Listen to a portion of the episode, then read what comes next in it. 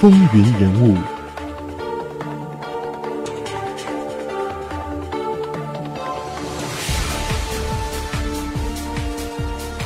亲爱的听众朋友们，大家好，欢迎来到风云人物，我是华丽。上期的节目当中，我们已经讲到了美国的第十八任总统。那今天的节目当中呢，我们将会为大家介绍十九任和第二十任两任美国总统。首先，我们来看美国的第十九任总统拉瑟福德·伯查德·海斯。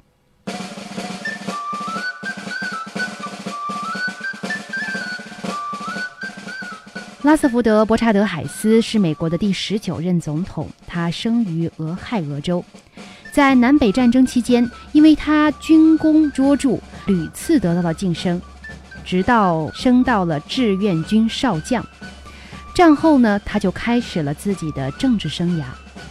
两度当选国会议员，三度出任俄亥俄州的州长。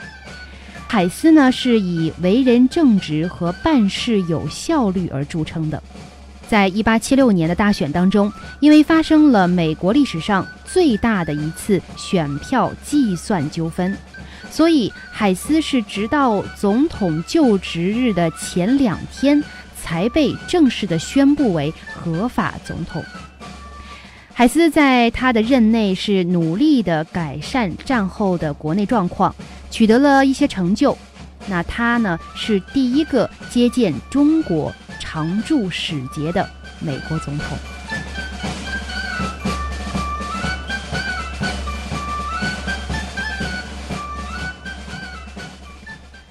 拉瑟福德·伯查德·海斯是一名遗父子，海斯的父亲是拉瑟福德·海斯，他是一个小店主。海斯的母亲呢，叫做索菲亚·伯查德·海斯。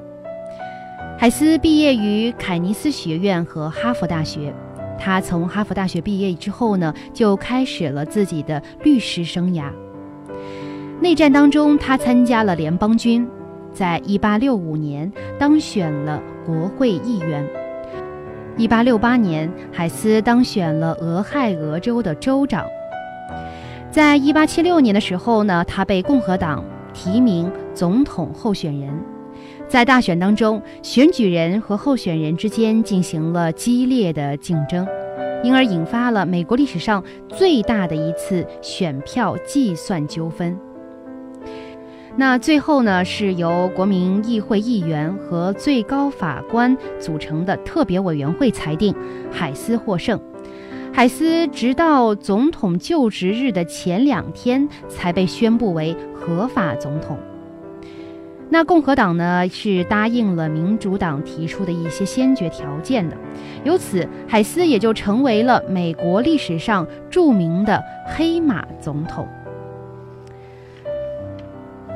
海斯呢在总统的职位上是四年。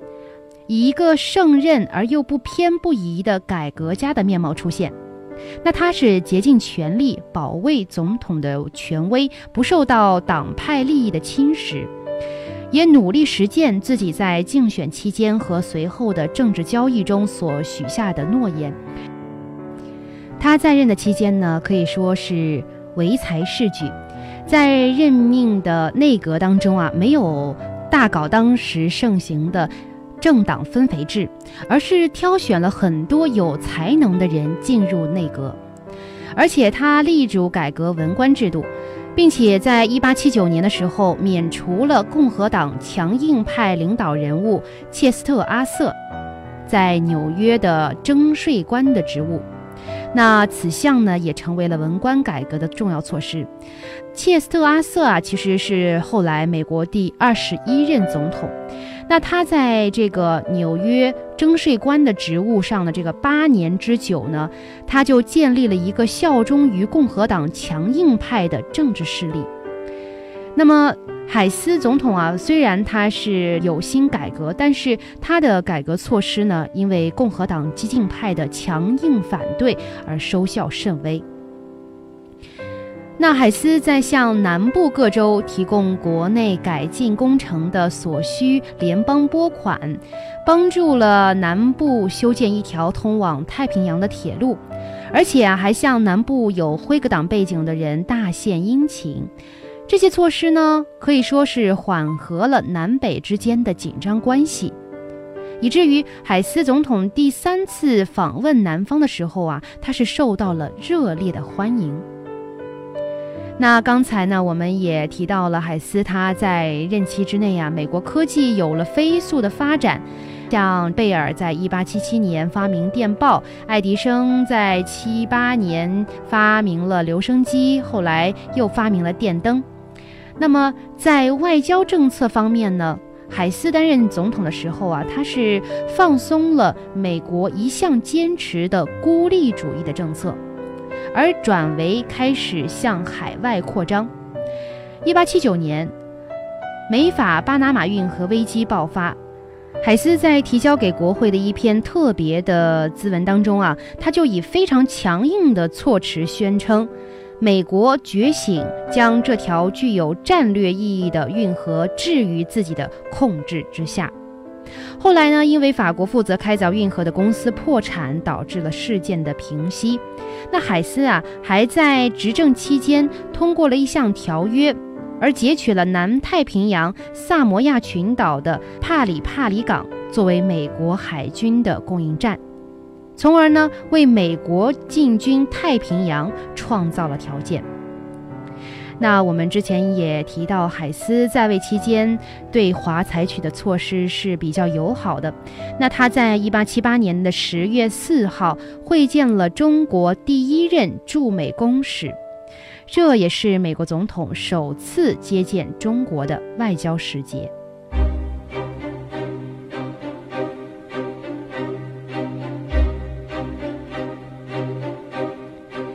那我们要来看一看海斯总统在他任职期间被后人所诟病的，就说他有不足之处，那么就是在南方的重建方面了。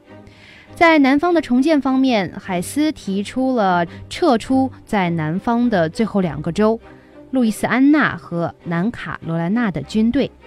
这一举动呢，也是结束了北方对南方的军事管辖。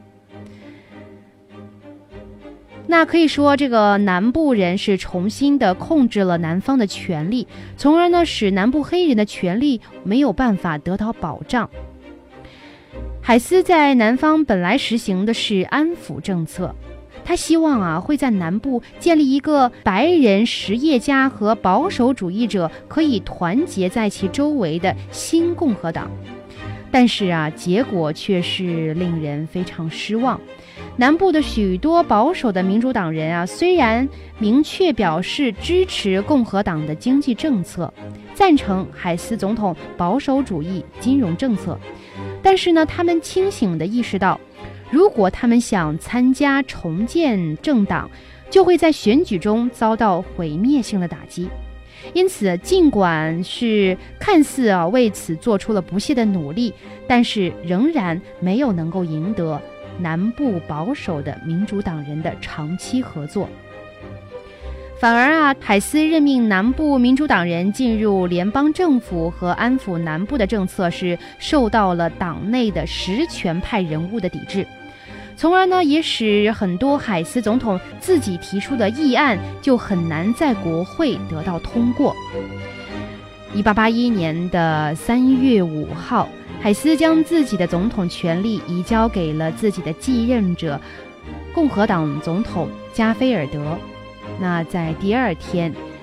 海斯就和自己的妻子回到了俄亥俄州弗利蒙特自己的家中。在此之后的十二年退休生活当中呢，他把自己的绝大部分的时间都用于了慈善事业上面。可以说呢，他在慈善方面是默默地做了大量的工作。他担任了帮助南部黑人改善黑人教育的斯特莱默基金会的理事长，而且他致力于改善黑人的教育状况。他是好多所大学的理事，也投身学校的事务，而且他还是职业教育的倡导者。海斯担任过全国监狱协会的主席，积极从事监狱的改造。以免他们由于穷困导致再次犯罪。此外，海斯还建立了伯查德图书馆，创办了弗利蒙特商会，并且出资建立了教堂。风云人物，精彩稍后继续。